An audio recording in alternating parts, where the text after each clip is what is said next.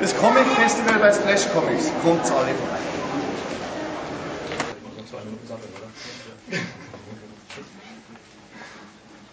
Ja, wir sind auch sehr, sehr froh, dass wir zum Abschluss eben diesen Film zeigen können, Tales of the Black Fighter. Ja, sind noch Fragen oder fühlt ihr euch wohl? Ist alles okay? Ja, bitte. Wie lange geht der Film? Der Film geht 25 Minuten, ne? Ja, 22. 25 Minuten, eine halbe Stunde. Ja, ja. Dazu kann man ja vielleicht jetzt auch schon sagen, es, wurde, es war ja ursprünglich angedacht, den Film auch in, den, in die verlängerte Fassung von Watchmen reinzuschneiden. Und das hat wohl doch nicht so recht geklappt. Ich weiß nicht, ob der Zack Schneider das jemals geplant hat. Also, das weiß man nicht. Also, der hat eben halt diese Geschichte, die im Comic drin ist, diese Piratengeschichte. Äh, im, im, Comic haben sich ja Gibbons und Anne Moore ausgedacht in einer Welt, in der es tatsächlich Superhelden gibt. Da sind ja Superhelden-Comics gar nicht so schrecklich spannend. Und da werden die Menschen dann eher auf, auf, ein, auf ein anderes Genre abfahren. Und da ist halt auf die Idee gekommen, Piraten-Comics. Ne? Piraten-Comics wären vielleicht ein ganz guter Ersatz für Superhelden-Comics. Und hat dann ziemlich verschachtelt, aber eigentlich komplett diese Geschichte Tales of the Black Friday in, in den Comic eingebaut. Also im Comic liest, kriegt man die Geschichte nie so richtig mit, weil die immer so teilweise auftaucht und so immer so hin und her. Und die haben sich jetzt die Mühe gemacht, sehr, sehr aufwendig, von Hand animiert, Korea oder wo war das noch? Also die, die, die, ganzen Filme zu erzählen und man, man, stellt eigentlich fest, der Film trägt auch alleine und ist auch alleine eine sehr, sehr spannende und schöne Angelegenheit. Und das kommt eben auch auf DVD raus und auch in deutscher Sprache. Wir sind auch froh, dass wir den Film heute exklusiv erstmalig, erstmalig das mal irgendwo zeigen konnten. Das, das ist vorher noch nicht in der deutschen Synchronisation gezeigt worden. In der Originalfassung äh, die Hauptfigur von Gerald Butler gesprochen. Gerald oder Gerard Butler, der Hauptdarsteller aus 300. 300 ist ja auch ein Zack Schneider-Film. Ja, dann aber die Originalfassung ist ja auch auf der DVD drauf, also wer Spaß dran hat, kann sich das natürlich auch gerne anhören. 14 Uhr? 13 Uhr. 13 Uhr. Ja, herzlich willkommen zu unserem Watchmen-Panel, was ich jetzt hiermit offiziell eröffnen möchte. Ich freue mich sehr, dass der Daniel Schmidt von Paramount hier bei uns zu Gast ist. Der wird uns gleich etwas über das Produkt erzählen. Und dann haben wir noch den Jens Nabe. Den haben wir aber wahrscheinlich noch draußen vor der Tür. Hallo Jens. Hallo Jens. Hallo Heiner. Jens arbeitet, war aber Mitarbeiter bei Animania, ist da immer noch als Freelancer tätig ne? und ist Comic-Experte, nicht nur im Bereich Manga und Anime, aber auch. Ne? Ja. Mhm. Gut, aber dann. Ja, dann starte ich mal. Genau. Auch nochmal von meiner Seite herzlich willkommen und von Paramount Home Entertainment auch nochmal. Danke, dass Sie so erschienen sind heute. Ähm, was jetzt die nächsten 10 Minuten passieren wird, ich mache einen kleinen Vortrag über die Produkte, die Paramount zu Watchmen veröffentlicht wird. Und es geht also Watchmen der Film. Es geht jetzt um Watchmen den Film einfach. Und der Film ist ja die spektakuläre, innovative Adaption des weltberühmten Comicbuches. Ich denke, das Comic kennt hier jeder. Und ich hoffe, dass auch jeder im Kino war und den Film angesehen hat. Wenn nicht, müsst ihr noch ein bisschen gedulden, er kommt ja bald auf DVD. Ich habe noch ein paar Pressezitate, die eigentlich ziemlich gut widerspiegeln, was der Film, wie der Film ist, also was er auch für uns bedeutet.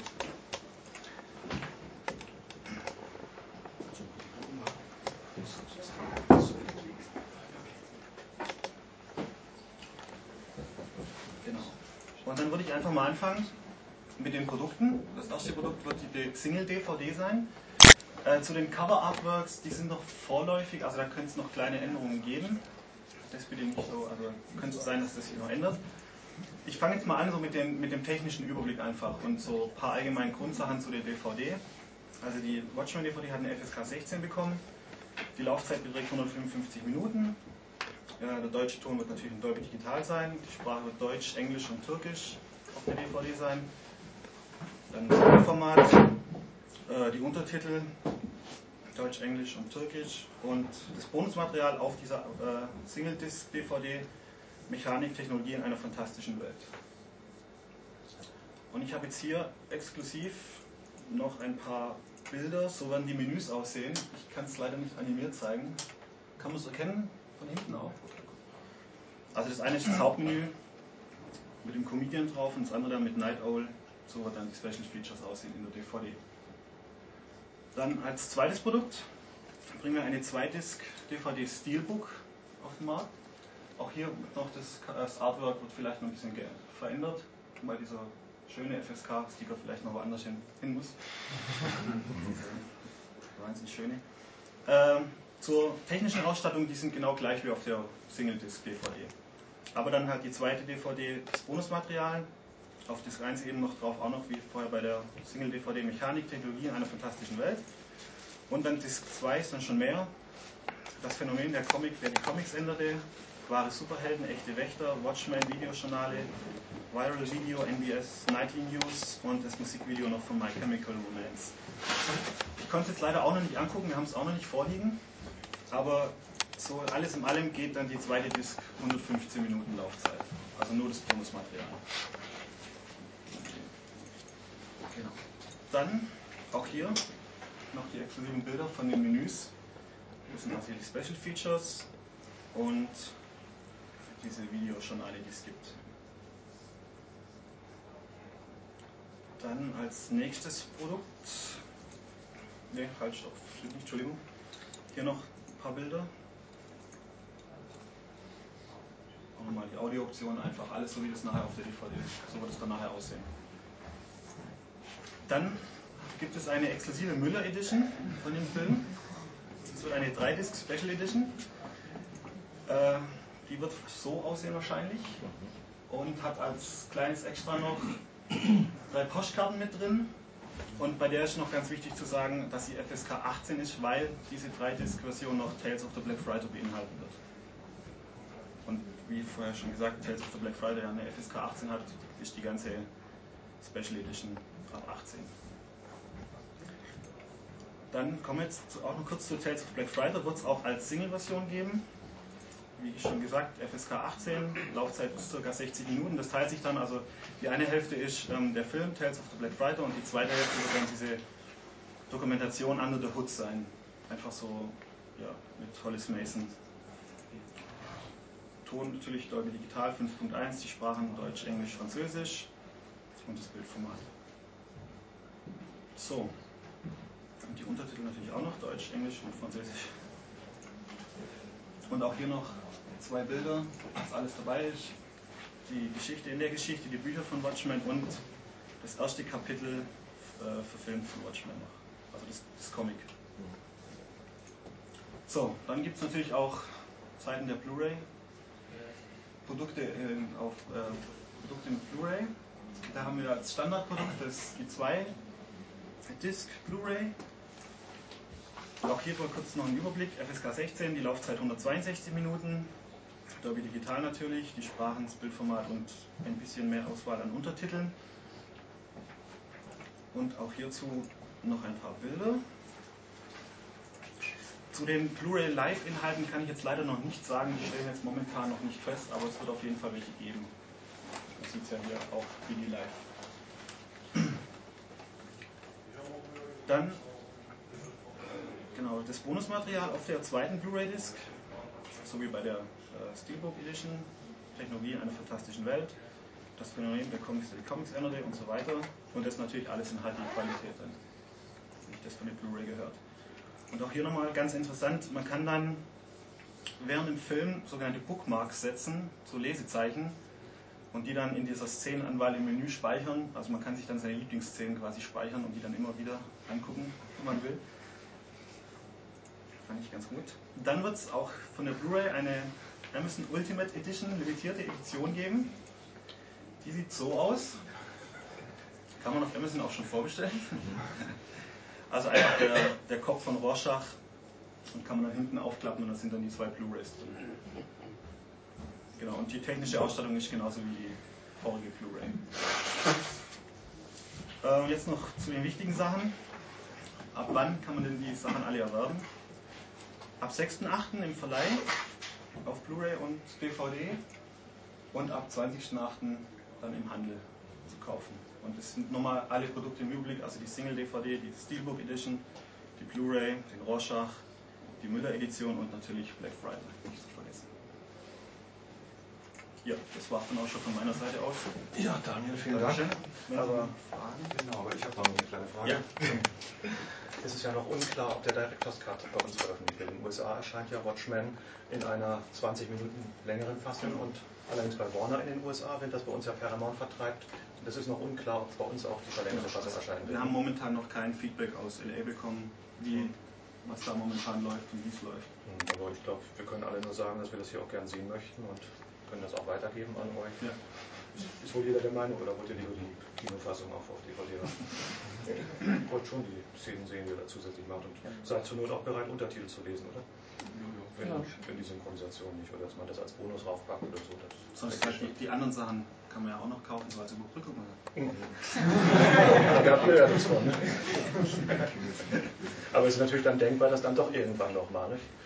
Ja, also wie gesagt, ich kann überhaupt Klar. leider gar nichts dazu sagen, weil wir momentan keine Informationen aus LL vorliegen haben. Ja. Tut mir leid.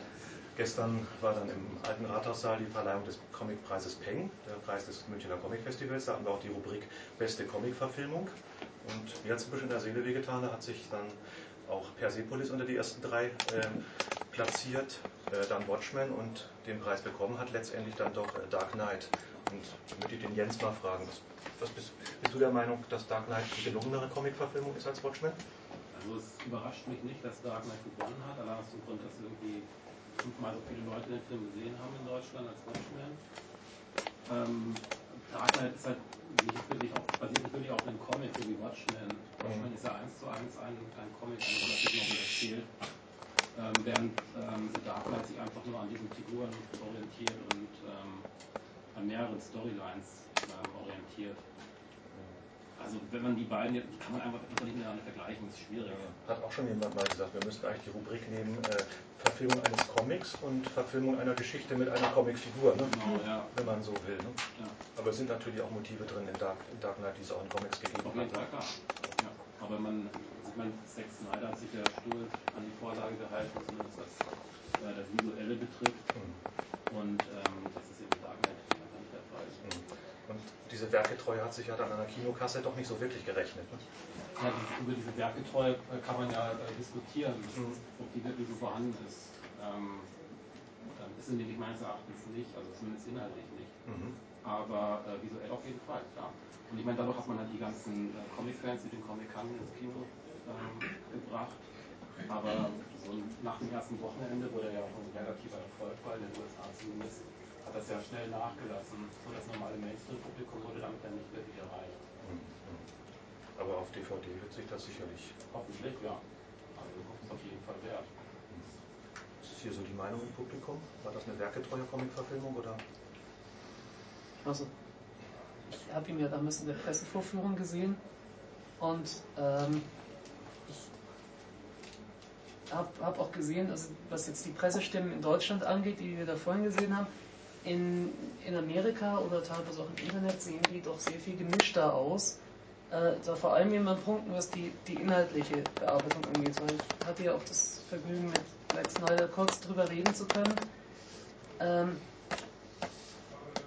dass der Film ja doch einen nicht zu unterschätzenden Gewaltlevel da an den Tag legt, der äh, in den Comics so halt ganz anders ist, sich da eben mehr an den Klischees von Superhelden-Comics orientiert, die sehr klar ausgelegt sind auf nicht tödliche Gewalt, weil das nun mal diese Superheldenprämisse ist. Der Superheld prügelt den Bösewicht so lange, bis er sich nicht mehr traut aufzustehen, in der Hoffnung, dass er das gelernt hat und beim nächsten Mal fängt man das Spiel wieder von vorne an. Dieses immer wieder von vorne anfangen ist aber auch ein, eine Prämisse, die eben zum Superhelden-Genre dazugehört.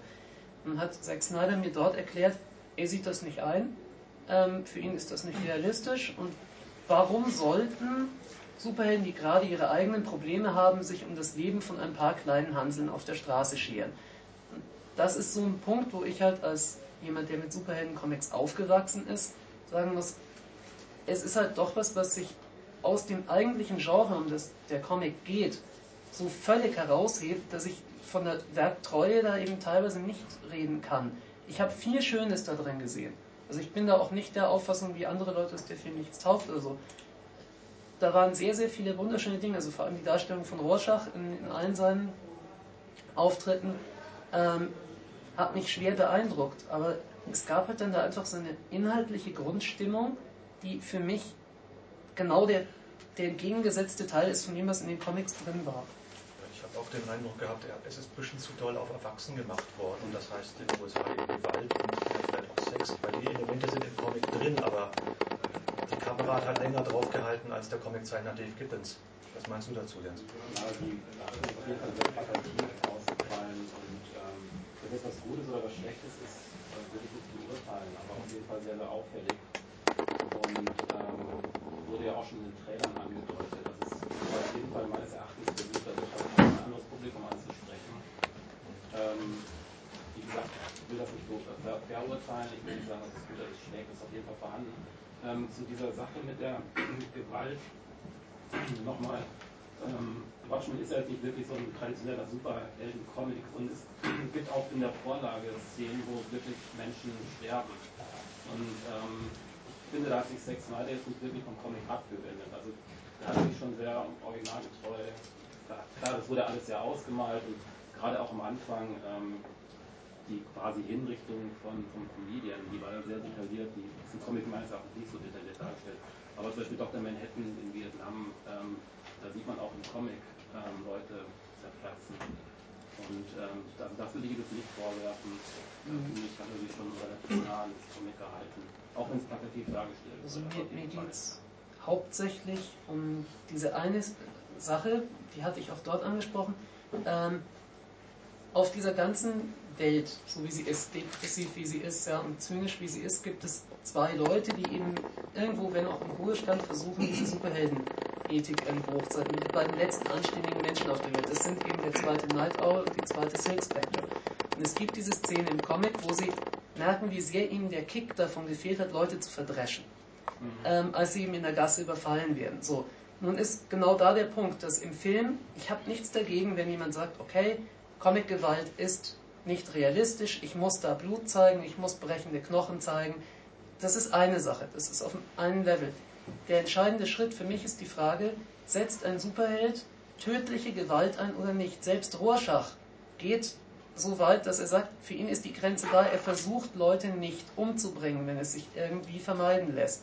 Obwohl er nun wirklich so enthemmt ist, wie man als Gewaltmensch nur sein kann. Und es ist so, ich war früher als Boxer im Ring und es ging mir ganz im Gegenteil nie darum, meinen Gegner zu töten, sondern der, der Kick daraus, mit jemandem sich körperlich zu messen, ist dieses, ich dresche ihm so lange den Wind aus den Segeln, bis er aufgibt. Und es wird auch im Comic sehr klar, dass die beiden genau dieses Erlebnis vermisst haben. Im Film überlebt dieses Gemetzel keiner von diesen unbedeutenden kleinen Straßenschlägern.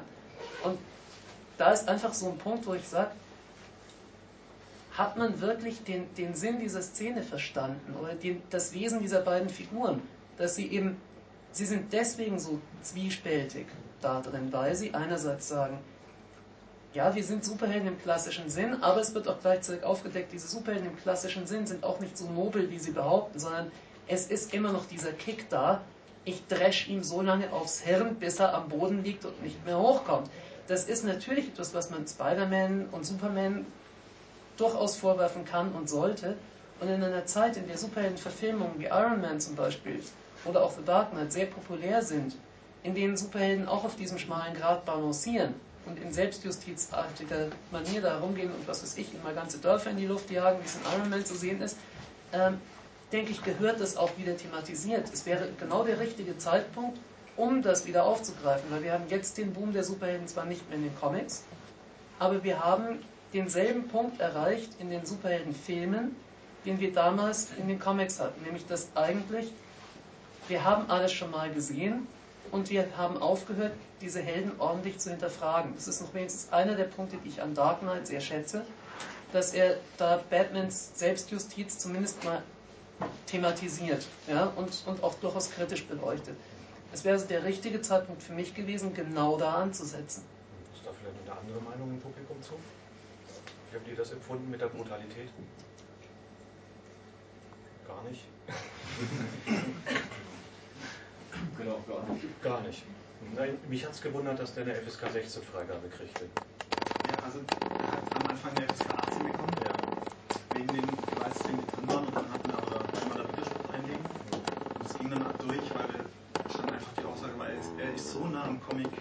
Und dann auch gesagt, dieses Gesamtkunstwerk, wenn man diese Szenen verfremdet oder weglässt, ist dieses Gesamtkunstwerk so verfremdet, Das die, ist dann nicht mehr dieses die FSK hat Werkgetreue bescheinigt, wenn man so will. Genau, eigentlich schon. Tut die auch, das macht die. Ja. Und wenn die DVD dann rauskommt, kann das manchmal passieren, dass das nochmal irgendwie dann, dann um, umgeändert wird von Nee. 16 auf 18, von 8, dann ist es Das- durch. das steht jetzt so, ja. ja, ja. Das ist auch bei anderen Filmen nie vorgekommen, dass man bei der DVD nochmal noch mal nachbetrachtet Das kann, das kann sein, wenn jetzt natürlich ein Director's Cut damit rauskommt, Ja, klar, wo, das wo, wo Szenen drin sind. Mhm. Also ich kenne es jetzt von Filmen wie The Last Boy Scout, das ist jetzt kein, kein Comic. Da gibt es die Kinoversion ab 16 und dann gibt es die Kinoversion ab 18, äh, die DVD-Version ab 18. Da ist diese eine Szene drin, das sind 10 Sekunden. Mhm. Aber da, das ist dann der Unterschied zwischen 16 und 18. Ja. Es ist aber schon so, dass so ein Film nochmal eine DVD-Veröffentlichung vorgelegt wird. Der auch vorgelegt wird dann nochmal. Ja. Und Aber das, ähm, aufgrund dessen, dass DVDs zugänglicher sind für Leute unter 18, Mhm. gibt es auch Beispiele, dass Filme im Kino auf 16 liefen und dann auf DVD auf 18 die gleiche Fassung. Auch. auf jeden Fall hat er eine FSK 16 bekommen. Objektiv betrachtet ist der Film, den wir nachher sehen werden, jetzt eigentlich auch nicht härter als der, als der Watchmen-Kinofilm, oder? Ja, er hat schon seine Szenen. Ja, schlucken kann. Jens, was hast du denn bemängelt betreffend der Werkgetreue? Ähm, also so zunächst mal visuell super. Also Zack Snyder hat sich wirklich am Comic orientiert und hat da auch die Zeit darauf verwendet, ähm, Pendles Original getreu eins zu eins nachzustellen. Ähm, da kann man ihm jetzt nicht wirklich einen Vorwurf machen. Inhaltlich ist es einfach so, dass das Ende halt abgeändert wurde, was ja so der größte Kritikpunkt war. Und ähm, es gibt immer wieder in der, in, der, in der ganzen Story Punkte, die halt dann zu diesem Ende auch hinführen. Ähm, zum Beispiel gibt es von Anfang an eine Verbindung zwischen Adrian und Dr. Manhattan. Die arbeiten von Anfang an zusammen, versuchen das Energieproblem in den Griff zu bekommen. Ähm, das ist im Comic halt einfach nicht der Fall, weil im Comic, ähm, also spoilern wir jetzt, wenn wir hier irgendwie was, oder? Nee, das wird wohl jeder im Kinofilm gesehen haben. Davon aus. Und den Comic auch gelesen.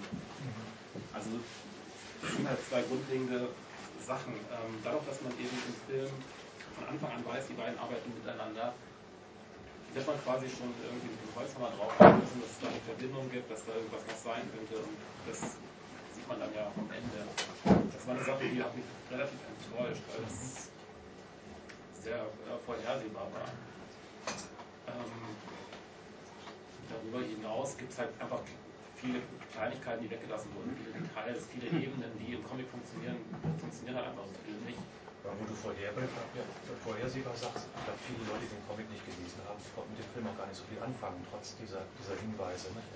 War das sehr, sehr schwer für dich, das wirklich durchzubringen, ja, mit den verschiedenen Zeitebenen und so weiter. Auf jeden Fall, man hat ja auch eine ganz andere äh, Erwartungshaltung. Wenn man den Film gesehen hat, weiß man, okay, das und das wird passieren, man ist nicht überrascht und so weiter und so fort. Wenn man den Film jetzt nicht gesehen hat, ist man, äh, beziehungsweise den Comic nicht gelesen hat, ist es einfach unmöglich, die, diese komplexe Story in zweieinhalb Stunden Film zu packen. Also das geht nicht klar. Da muss man irgendwie Löcher reinhauen in die, in die Handlung. Das hat Zack Snyder auch gemacht. Hat er meines Erachtens auch gut gemacht, ähm, um eben, wie gesagt, eine zweieinhalbstündige Kinofassung an den Start zu kriegen. Aber viele Ebenen, die, die im Comic, die den Comic halt wirklich ausmachen, so was Besonderes zu machen, sind halt im Film einfach nicht mehr vorhanden. Und ähm, es fängt an bei so Sachen, dass dadurch, dass Dr. Manhattan ähm, am Start ist, hat er quasi die Watergate-Affäre nie stattgefunden. Das heißt, Nixon ist immer noch im, im, im Amt, hat ein neues Gesetz erlassen, es ist seine dritte Amtszeit. Ähm, Dr. Manhattan hat irgendwie die Technik beeinflusst. Im Comic gibt es Elektroautos. Ähm, es gibt halt viele verschiedene Dinge, kleine Details, die den ähm, Comic einfach ausmachen und die im Film verloren gegangen sind. Und er hat ja nicht nur Sachen weggelassen, er hat auch ein bisschen was hinzugefügt, speziell der Vorspann. Der hat eigentlich den Film noch stärker in unsere Timeline, in unsere Gegenwart eingebunden. Das Kennedy-Attentat, das Ja. ist so im Comic ja auch nicht drin. Ne? Das Ken der Comedian, das Kennedy-Attentat begangen hat. Fand ich aber nicht schlecht eigentlich. Ist das, ich dachte, ist das, nicht, ist das nicht im Comic drin? Nein, Nein, nein, ist das noch Nein, das fand ich auch, das fand ich ziemlich heftig und muss sagen, das fand ich auch eine Der, wirklich der schwenkt mutige dann darüber, Idee. ja. Also, Mhm. ja. Mhm. Also äh, gerade der Vorspann der ist ja großartig. Wirklich, ja. Das finde ich wirklich sehr gelungen. Es sind ja auch zwei wirklich äh, starke Szenen drin, die es im Comic nicht gab. Das ist einmal diese Geschichte, wo ähm, äh, hier Mr. Armstrong auf dem Mond landet und dann Mhm. sieht man ja den Dr. Manhattan gespiegelt. Und ähm, die andere Szene war, was noch eine? Äh, genau, die Geschichte mit äh, Andy Warhol. Ja, ja. Es hängt auch noch ein Rockwell-Bild irgendwo an der Wand und Ja. ich glaube, dass der Comedian, der sagt dann auch noch, er hat äh, Woodward und Bernstein, die Watergate-Enthüller umgebracht. Ne? Das ist im Comic auch nicht drin. Das aber Doch, ist im Comic drin. das ist tatsächlich drin. Aber im Großen und Ganzen haben sie es noch, noch näher an die Realität gebracht. Und da fragt man sich bei manchen Sachen, warum, warum da Alan Moore nicht damals drauf gekommen ist. Aber gut, das kann man ihm nicht zum Vorwurf machen. Er hat auch so viele Sachen bekommen. Aber ganz ehrlich, also das, das Ende, also das, das veränderte Finale möchte ich doch ein bisschen in Schutz nehmen, muss ich ganz ehrlich sagen, weil, wenn man mal überlegt, ähm, Adrian Veidt ist im Comic der intelligenteste Mensch der Welt. Und der große Plan, mit dem er kommt, ist, dass er eine Menge Leute zusammentreibt, um, eine, um ein künstliches Alien zu erschaffen dass er nach New York hinein teleportiert und eine Menge Leute damit umbringt. Und wie dünn dieser Plan ist, merkt man ja auch daran, dass alleine mit Rorschachs Tagebuch am Ende die ganze Sache platzen könnte. Und das ist also der große Plan des intelligentesten Menschen der Welt. Da fand ich die sehr verdichtete Fassung da drin, also gleichzeitig von Dr. Manhattan auf allen Seiten zu profitieren und ihn dann aber gleich als Boomer noch hinzustellen, fand ich ein bisschen dichter und also für eine filmische Umsetzung, die eben auch so viel knapper sein muss, eigentlich ein ziemlich adäquates Äquivalent. Also da muss ich sagen, gemessen an dem, dass der Film sowieso schon so viel versucht hat reinzunehmen, ist das das eine, was ich ihm tatsächlich gar nicht vorwerfe. Das ist ein, ein passendes, also für mich passendes Spiel mit denselben Figuren, um zum selben Ergebnis hinzukommen. Okay, ein paar Sachen, wenn man sie zusammenpflückt, passen dann nicht. Ja? Aber alles in allem ist es ein genauso gelungener oder cheesiger Plan, den sich dieser intelligenteste Mensch der Welt da ausgedacht hat. Also fand ich eigentlich recht unterhaltsam, gerade für mich als ein Fan von dem Originalcomic, dass man das auch mal so viel knapper hinkriegt. Macht ja gleichzeitig auch noch ein paar mehr Städte platt gemacht. Im Comic ist ja nur New York und im Film sind es auch noch andere Metropolen. Nicht? Da hätte ich noch einen kleinen Einwurf und zwar, ähm, ich habe das sogar ziemlich gut gefunden, dass da das Ende anders ist, Ja. weil im Comic ist es ja so, dass ähm, Dr. Manhattan wurde irgendwie behindert, dass er die Zukunft sieht. Und er sagt dann im Comic mal, dass er es aufregend findet, nicht alles zu wissen gleich. Und im Film ist genau die gleiche Szene und als Zuschauer hat man verstanden, wie es ihm geht in dem Moment, weil man selber auch nicht wusste und auch nicht gewusst hat, wie geht es jetzt weiter. Also in dem Moment habe ich echt verstanden, wie Dr. Manhattan sich fühlt, weil mir ist es genauso gegangen.